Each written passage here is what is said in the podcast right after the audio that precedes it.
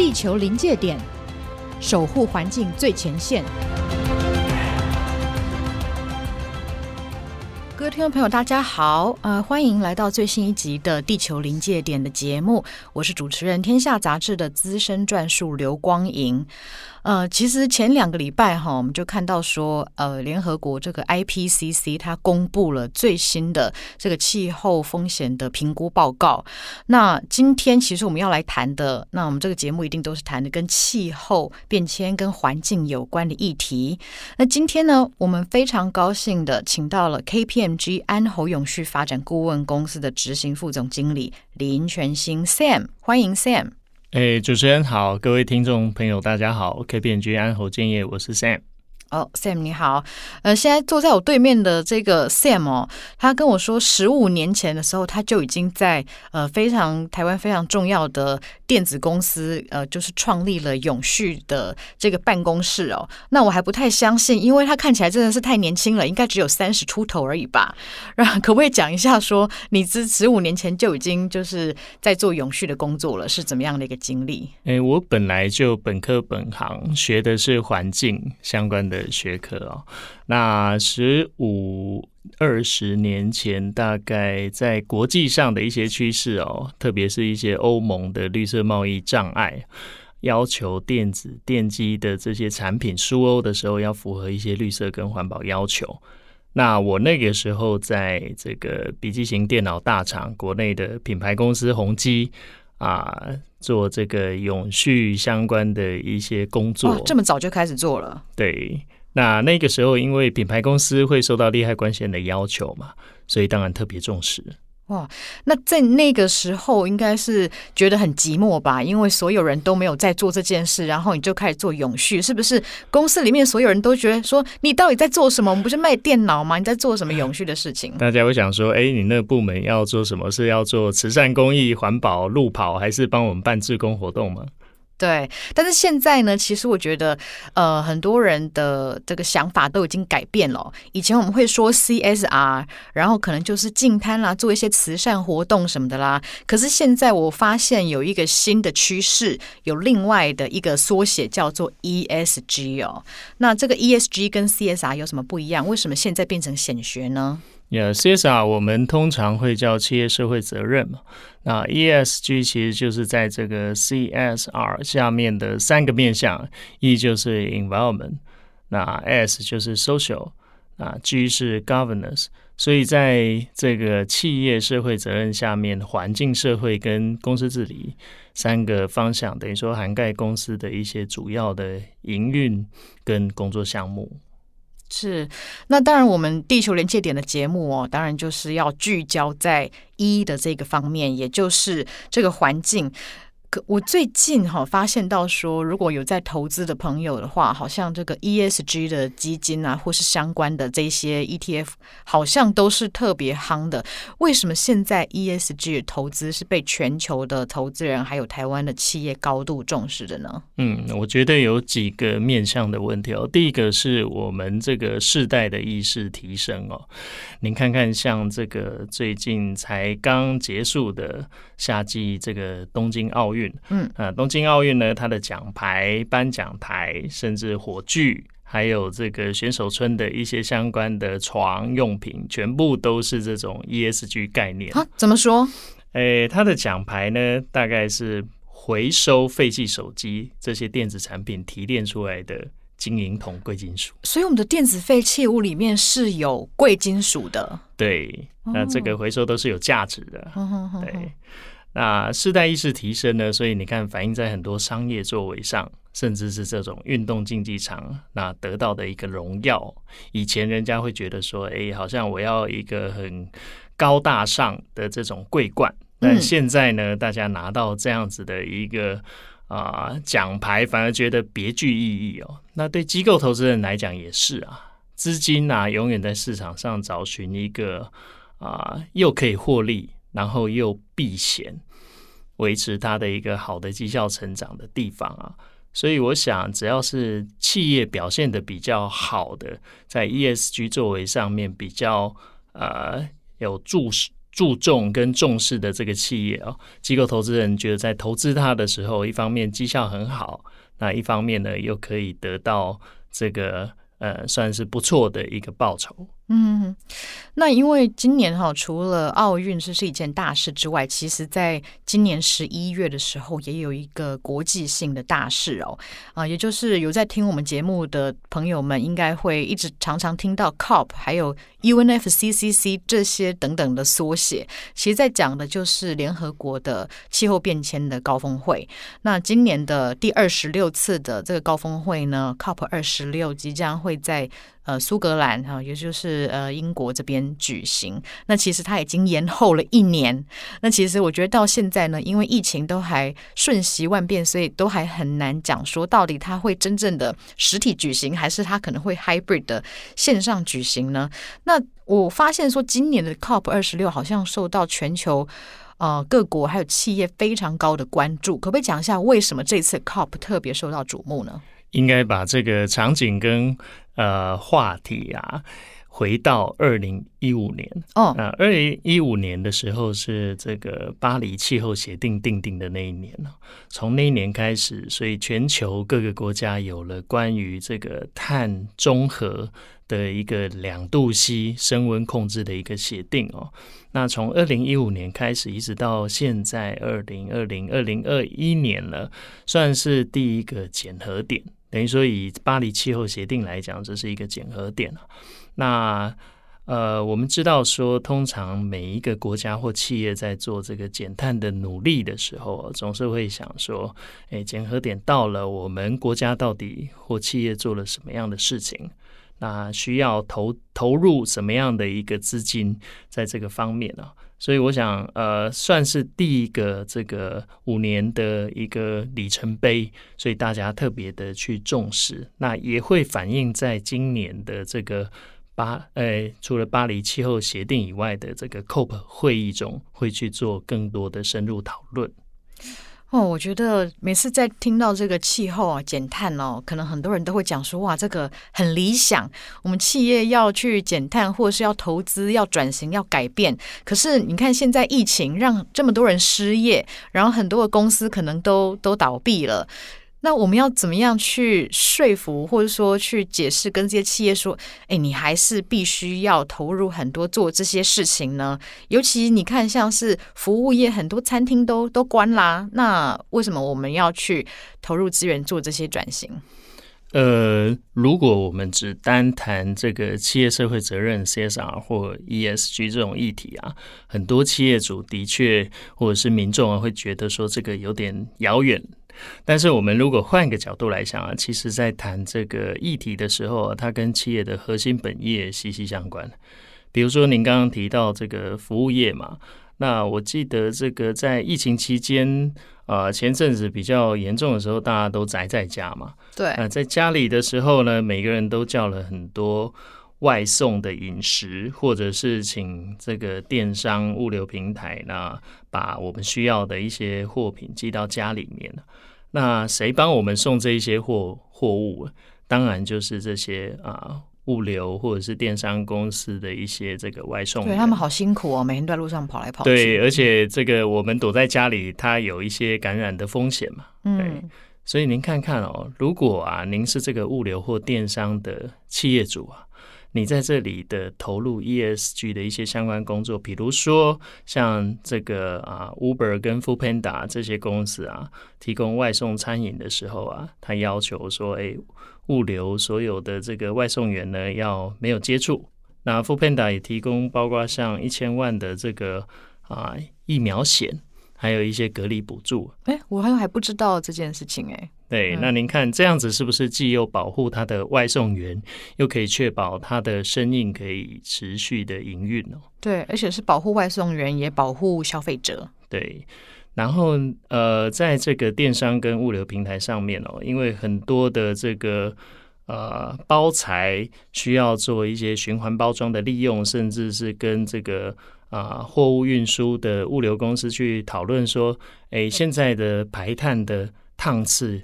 呃，越来因为这个运输的趟次越来越多，所以排碳就越来越多。对，那这也是一个成本嘛，因为你要用很多的油。所以呢，诶，设计一下这个路线最佳化，装载最佳化。哦，那这样子来做的话，你又省成本，又可以提升物流的效率。所以这几个方面来讲，其实表面上看起来，我们来做 ESG 会啊，影响这个相关的营运或者是一些投入的成本啊。实际上，从核心本业上面去下手，反而可以啊，keep 我们自己的营运上面。可以有比较好的稳定的表现。对，其实我觉得在物流这一个行业来讲，就从这个疫情以来，全球尤其是美国哈，这个所有的美食跟杂货的物流都变成是大家消费的首选。那像我之前也也采访过呃，Food Panda 这边，他们在台湾有在测试说，呃，这个。就是可以减少垃圾的，他们要这个容器可以循环使用。虽然说我觉得这个挑战应该是蛮大的，但是我觉得还是相当的佩服 Funda 他们。就是虽然说很多人会觉得他们是万恶的冤手，但是还是想办法要来呃做循环包装这件事。我我自己觉得是相当不容易的啦。对，那接下来其实就很想要来跟 Sam 来聊聊看，说这个。ESG 这件事情哦，如果说要体现到企业它真的要怎么做的话，那到底它的会有怎么样的实力呢？那其实最近我也注意到说，哦，金管会他们在呃永续的指标好像已经开始有研拟了，他们要针对一些企业来做出永续的指标。那这一阵子呢，我看到最新的其实就已经是说，呃，有一些新的规范叫做公司治理的三点零，然后又听到绿色金融二点零。那这一些不同的版本，它到底有什么样的不一样，又会对企业造成什么样的影响呢？嗯，您刚刚提到这个公司治理。三点零跟所谓的绿色金融二点零啊，这个算是我们台湾主管机关很重视而且极力推动的一个重要的政策啊。那公司治理三点零其实跟之前比较来讲，等于是要求企业实收资本二十亿以上的上市柜公司，那都要特别把公司里面有关气候相关财务资讯揭露的这个铺险还有机会。把它做一个数量化的财务计算出来。哇，可不可以用呃一般人可以了解的话来讲，什么叫做说我的财务结构里面对气候的曝险，这是什么意思？Yeah，如果说哎你的公司啊，因为现在的强降雨或者是缺水啊，所以你要额外付费去这个做买水车的钱，或者是在这个厂区里面营运据点去设防洪挡水板。那这些是不是都是一笔成本跟开支？嗯，那这个部分的计算的金额，就是所谓的这个财务的投入跟铺险的程度。那如果国家要收这个碳税费了，或者是像最近有这个欧盟的这个碳关税，准备要开始在二零二三年启动跟做征收，美国也有同样类似的一些政策在制定哦。那这一些直接都会啊影响到企业的。这个毛利率或者是净利率，所以这就是我刚刚提到所谓这个财务的曝险跟机会的成本。哦，意思就是说，如果呃，今天金管会他会要求我这个公司哦，我可能要去计算出说，如果这个呃温度升了几度，然后这个海平面它可能会上升多少的公分，以及说这个台风的风险会增加多少，然后对我在台湾的工厂会有多大的 impact。我要去认知到这件事，然后把这个数字算出来，是这样子吗？对，是的，没错。哦，哎，但可是算出来之后，我可以怎么办呢？这样子，机构投资人啊，在评估一家企业的时候啊，他可以更掌握确切的数字啊。您看看记不记得，就是我们在二月的时候啊，在台湾过农历年，但是美国德州啊，有这个非常呃冰风暴，对，到零下十八度 C。通常德州是不会在呃二月的时候有零下十八度 C 这个情况哦。那一般的做相关的企业评估跟财财务预测，也不会想到说，哎，这个季节啊，所有的这个企业都没有办法营运，然后电力供给不够。嗯哼。所以那个啊，冰风暴过后啊，很多的电力公司跟企业都宣告破产。哦。对，这是一般在啊、做投融资上面，其实不会特别注意到跟评估的点，也就是 ESG。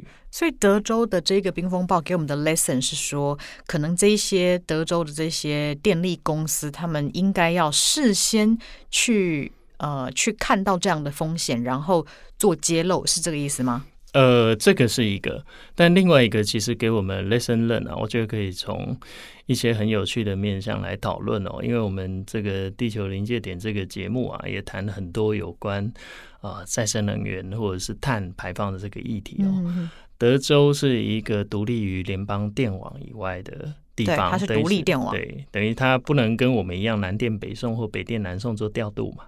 然后呢，再生能源比重里面，包括太阳能板跟风车，都在这个地方占有一定的比例。可是零下十八度 C 啊，太阳能板跟风车都结冻了，对，没有办法发电。我听说，包括连天然气管线也结冻了。是，可是您看看十八度 C 零下的时候，你躲回家里，你会做什么事？开暖气啊！哎，所有人全部都躲回家里开暖气，用电需求暴增。对，然后呢，用电量不够，哎，电力供给不够。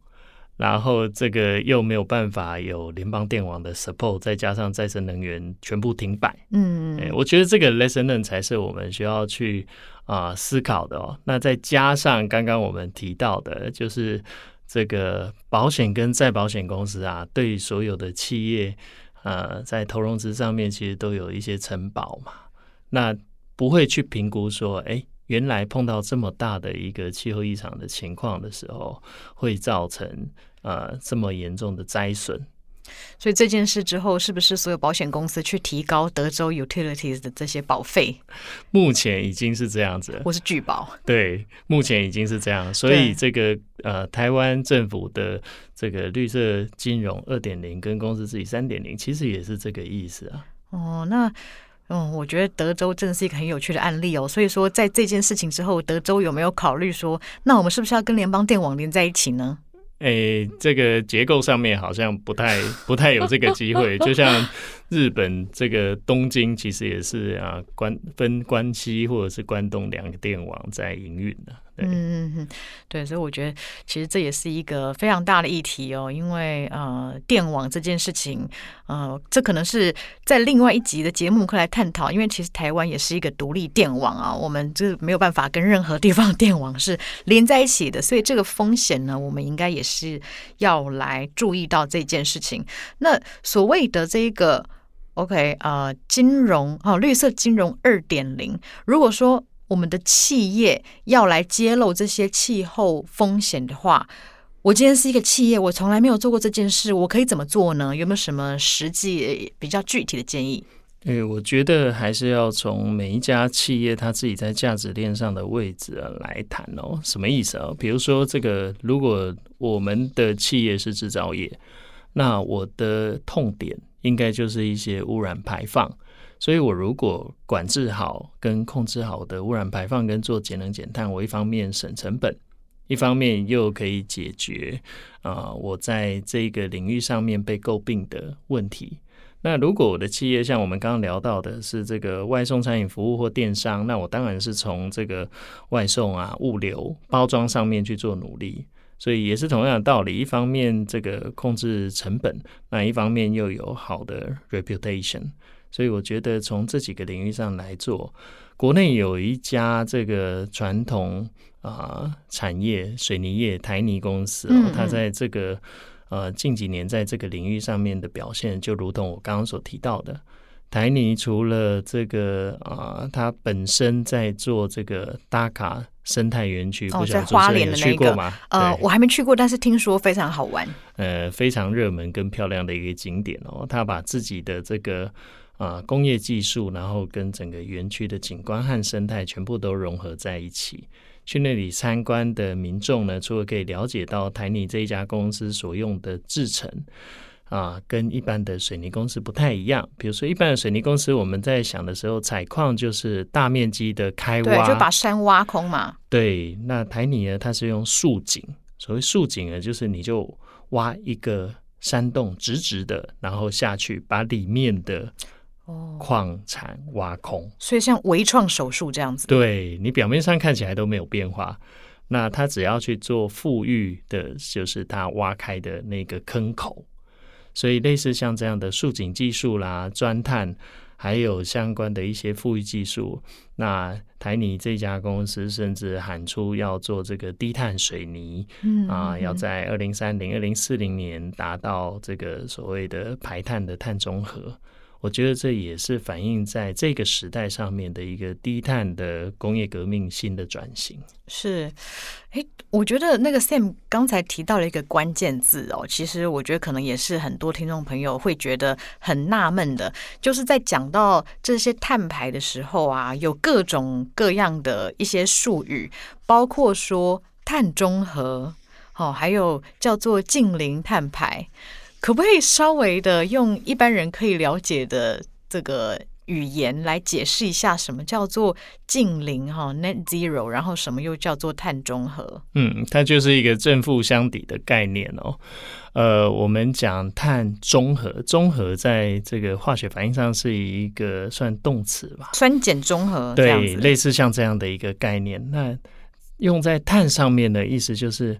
呃，我们所有的活动跟行为都会有这个排碳，例如像我们使用电脑啊、电力，现在开瓦斯煮饭啊，对你，你用 Facebook 啊、用 IG，你也是要连到所谓的云端机房嘛，嗯嗯嗯，那这些都会排碳，所以所有的一个排碳活动，你排出来的，那你用减碳或者是啊碳抵减、采购绿电的方式去做抵减。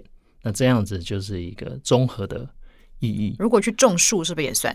呃，种树也算。OK，对，所以它有很多种的不同的类型。OK，那近邻又是什么意思呢？啊，近邻的意思啊，它其实英文它是 Net Zero Emissions，嗯，它是近零排放。那只是说，我们现在啊，因为排放里面啊会影响地球生态比较严重的，通常都把它转化成碳这样的概念。嗯。所以呢，我们中文很多都会去把它谈成近零碳排，因为理论上只要控制了碳排，大概所有的排放上面应该没有什么问题啊。是。那所以近零的意思就是，哎，我们每一家企业或者是最好民众上面也可以去思考跟做到所谓的。啊，零排放这样的一个概念。对，哇，那在我们的生活中，到底要怎么样减少我们的排放呢？我曾听到说，哦，可能要呃减少吃肉啊，因为这个畜牧业的碳排是很多的。我们之前在讨论比尔盖茨的书的时候，其实就有讲到，畜牧业它占了我们全球碳排大概将近两成，其实非常多。然后也有人讲说，这个交通的碳排也占了很多，所以说我们应该选用低碳运具，比方说少开车啊，多去搭公车啊。诶，但是如果说我们是少开这个汽油车，然后改开电动车的话，但有人又会讲说，这个电动车电它也是来自于我们的火力电厂，那一样会排碳，所以使用电动车真的有比使用一般的车它的碳排要少吗？主持人谈到一个很有趣的议题啊，那这也是我想谈的问题哦。呃，我不知道各位对 Tesla 这一家公司的想法是什么？它是一家卖车的公司，老板很跋扈，老板很跋扈以外，还可以上外太空。对 对，哎，Tesla 这一家公司啊，其实在全球啊，您猜猜看，它一年卖多少台车？嗯，几十万吗？嗯，我给您一个概念哦，台湾一年呢、啊，去年我们都宅在家，一年的新车挂牌数啊。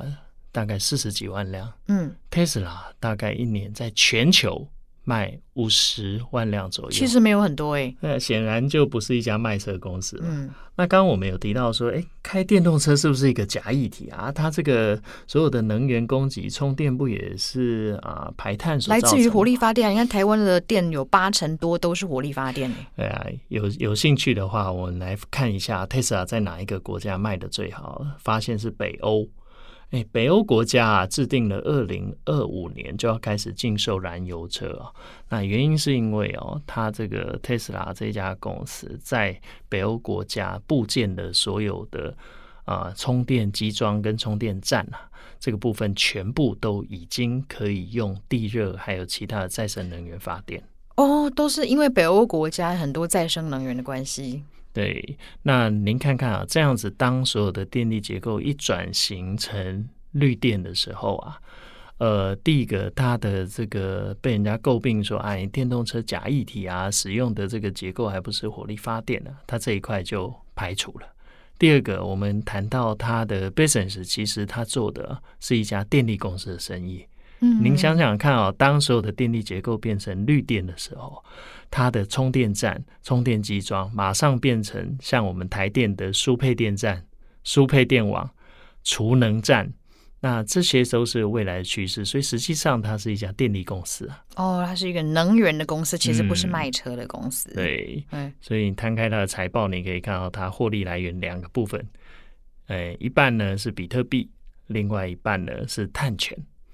对，嗯、这个碳权也是很有趣啊。所谓的碳权，这个欧盟因为定了一个规则，要求这个欧洲。出口的这个车厂啊，它必须要达到一公升只排九十五克二氧化碳。这是什么概念？是很少的意思吗？对，这个概念就是啊，一公升的油加一公升的油要能够跑二十五公里。这个是比我们现在的这个标准要非常高很多的。我们现在开的车啊，一公升的油大概在十公里。上下就是你加一公升的油可以跑十公里上下哦。那达到二十五的话，意思就是你要嘛就电动车，要不然是油电混合吗？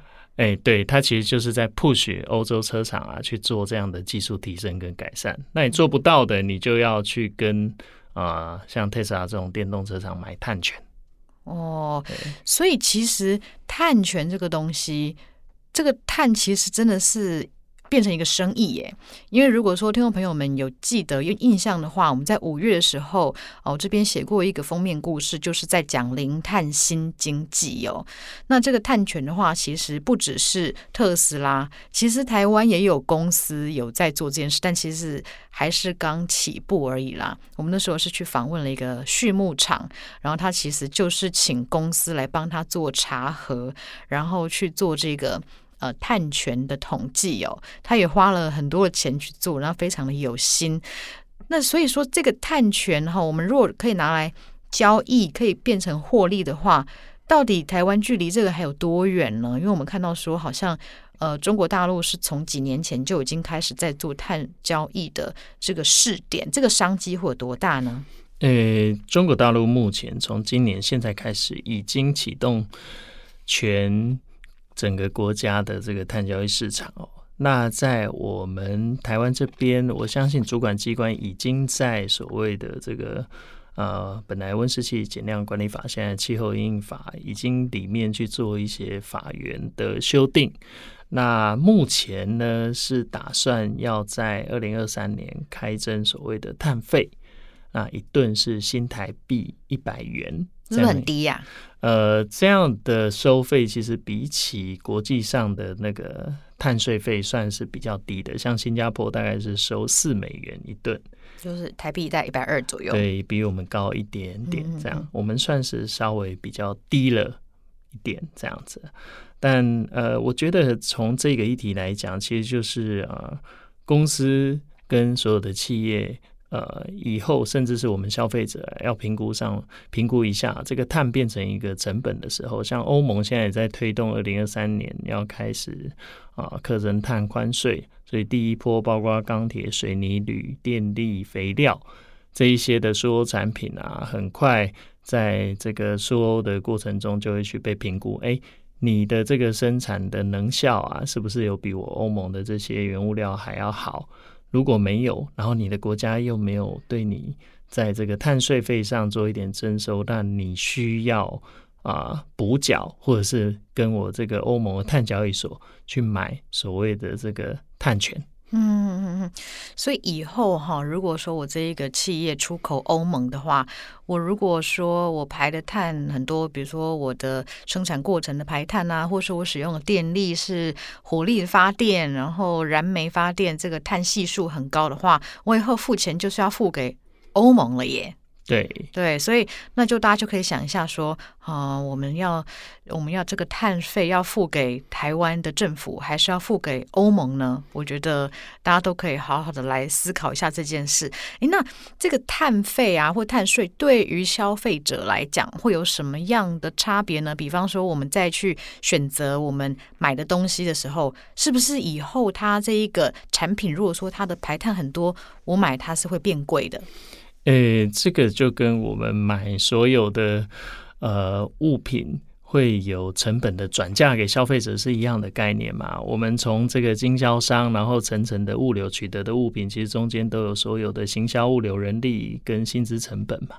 那现在碳的话，也要多收一个成本，当然对我们消费者来讲也会有影响的。所以啊，我常常在讲说啊，这个我们的生活啊在这个投资、投票。还有消费都在决定我们的未来。嗯，那以后我觉得大家可能这一方面的概念跟意识比较有了以后啊，在选择所有的商品的时候啊，自动就会去留意这方面的资讯。比如说现在就有啦，你买什么这个一级能效的电冰箱、除湿机，那这个部分以后啊，只要是低碳的产品或企业，它的竞争力跟成本就会比。啊，高碳的企业还要来得好很多，是对，因为我觉得现在是因为这个碳都还没有。计算到这些成本里面，所以大家会觉得说，哦，我买东西我就是选择便宜的就好啦。它对环境的冲击，我其实都没有在 care。但是以后这些碳的足迹，如果它都被有价化，然后计算到这些呃产品的成本，甚至于反映到售价的时候，大家应该就会很呃很清楚的去感觉到说，比如说这一瓶水为什么比另外一瓶水要贵哈，它可能就是因为它的这个它的塑胶瓶，它是来自于原生的塑胶，然后它排的碳比较多。然后如果说另外一个它用的是回收的塑胶，或者它用的塑胶量比较少，它碳排量比较少的话，它的价格就会比较低哦。当然这件事情还没有成真，但是我觉得其实现在透过很多消费者自发的一些呃消费的选择，已经有一些改变了。比方说，我发现到。超市里面现在也开始有在裸卖蔬菜，就是他不会再把它用塑胶袋或是保丽龙把它装起来，他可以自己去选择说啊，我不要有任何的包装袋。那我觉得这个其实就是一个新的风潮，还有包括说在那个呃手摇饮店哦，我发现现在是越来越多人会去拿自己的杯子去装，然后可能就会店家这边为了鼓励，就会呃给你一些优惠。但是这个其实都还是店家他自呃自己自动自发的一些一些折价之后，如果说这个碳有价的话，是不是就会变成说，诶，所有要求呃店家用这个一次性塑胶杯的，说不定他去买饮料就会变贵喽？诶，我觉得是有可能的，可能要跟它的生产过程啊、呃、有关。对，所以其实真的，嗯，我们之前讲说，这个气候的危机其实真的是改变了所有的事情哦。像是其实我们今年也发现到说，哦，干旱也是。呃，我们大概今年在四五月的时候，全部人都在关注的一件事情。虽然说现在水库已经几乎都满了，但是在今年大概四五月的时候，碰到呃百年大旱。哈、我们现在其实每年都会去讲说，百年难得一见的大旱或百年难得一见的洪水，这些极端都已经变成说，每一两年就会出现一次。那在这一个大旱来说呢，我们的气候变迁所导致的极端天气事件，它对于企业的影响，我们台湾的企业要怎么样去因应这样的一个极端的事件？嗯，以前这个我们呃，这个提到大禹治水，然后就是讲说，哎、大禹这个以前以前他的父亲呢是用这个盖堤防的方式来做围堵。然后呢，后来用疏浚的方式来来做这个处理哦。呃，觉得呃，现在差不多也是到了一个新的时代，必须要学会看怎么样用比较自然跟原生的方式去跟地球共处。特别是像现在我们面临到呃，主持人您刚刚提到很多极端气候的情况。前不久前，台北在在五六月的时候，新一区这个也淹水，中孝东路。在台北市的闹区也都淹水嘛。那我觉得企业在碰到这种方式的时候，你一定会有很多营运上的不便啊。你的营运据点可能那个时候没有办法营业，那你就会受到这个生产或者是营业的冲击哦。呃，一方面应该要去试着评估，说自己在这个气候韧性下面，呃，到底有多高。我的韧性的意思就是，诶、欸，受到这样的灾损。我们的准备度有多好？然后这个缺水干旱的时候，我们可以撑多久？这个跟我们人呐、啊，在所谓储备家庭或紧急预备金的时候一样的概念。就你家有多少泡面跟罐头的意思？对，还有你如果不工作，你可以撑多久？哦，对对，所以我想企业其实从这几个方面来思考，还是会比较务实。对，比方说呢，我们就看到在这个大旱的时候，我们的呃，就是半导体的这个龙头，它就会去准备很多的水车，是这样意思。呃。我我们刚刚谈的应该是这个护国神山台积电的例子，嗯、对对对，我想台积电在台湾也是一个非常杰出的标杆企业哦。在干旱的时候啊，因为这个大家都缺水嘛，那政府有这个节水的一些啊轮班的限制，所以呃，它的解决方式是一方面做厂内的啊省水跟节水，等于说一滴水重复用个几次。那二方面当然是向外寻找一些额外的资源，所以是采购水车这样的一个方式。那我记得在台湾有一家面板厂友达光电，其实也是在大概十来年前哦就有这样子的一个经验。嗯，那友达光电在龙潭的这个厂区，其实是一个废水全回收、全循环的厂区。这么厉害？它不用排放任何的一滴废污水。所有的水都在它的厂区一直做循环再利用，而且是这个面板制成，等于说精密度要求很高。对，那这样子一方面又省水，那一方面呢，干旱的时候也不会因为有缺水的问题，让它要付出额外的成本。哇，所以这个真的是会变成企业的显学哈，包括说像是废水啊，还有这些废的资源，其实都可以循环再利用。因为我们之之前在访问那个循环台湾的黄玉珍董事长的时候，他常就说，其实没有任何的垃圾，所有垃圾都是被放错地方的资源了。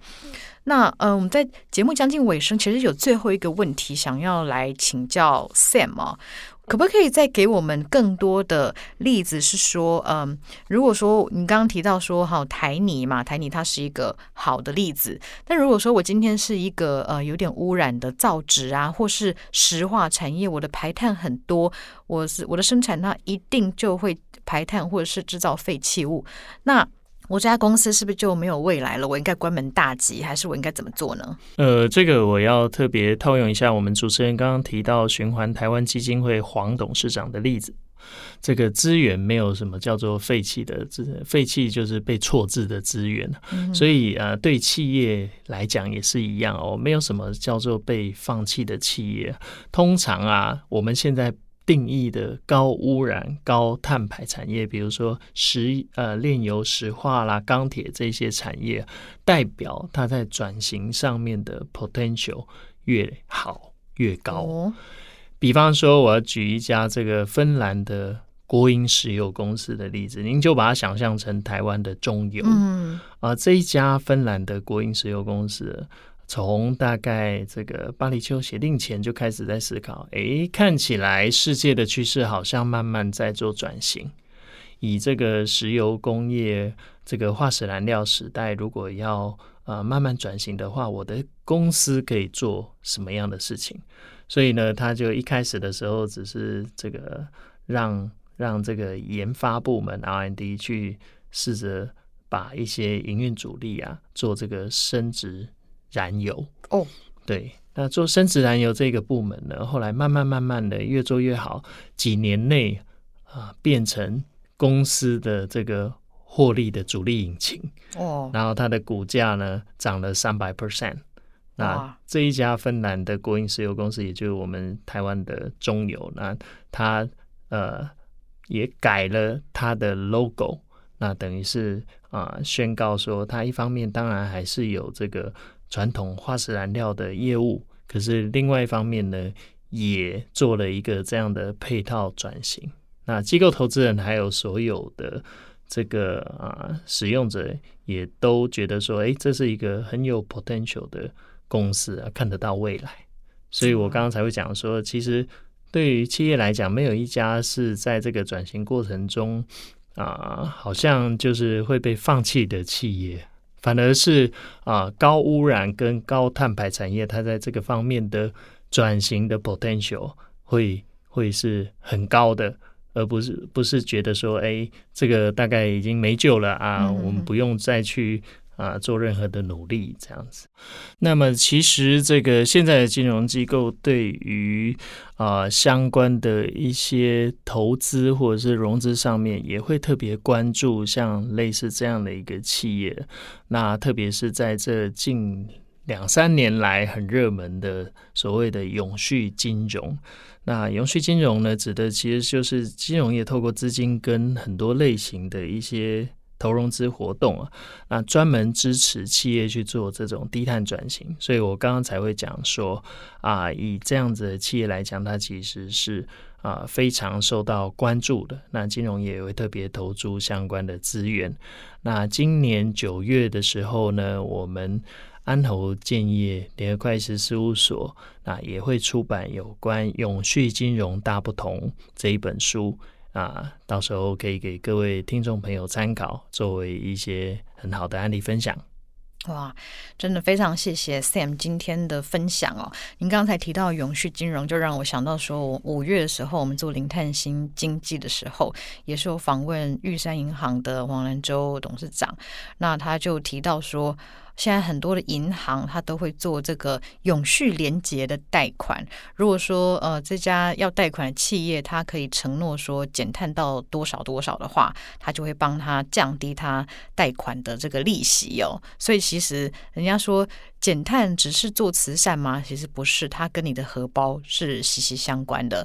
所以我觉得，呃，今天也可以结束在一个非常呃，我们这是地球临界点常常会提到的一个 lesson 哦，就是气候的危机，它不光是危机，其实也是一个转机。那这个希望都大家可以来共勉之。那今天非常谢谢，就是 KPMG 的永续顾问公司的执行副总 Sam 林全兴，非常谢谢 Sam。那我们地球临界点节目下次再见，拜拜，拜拜，谢谢大家。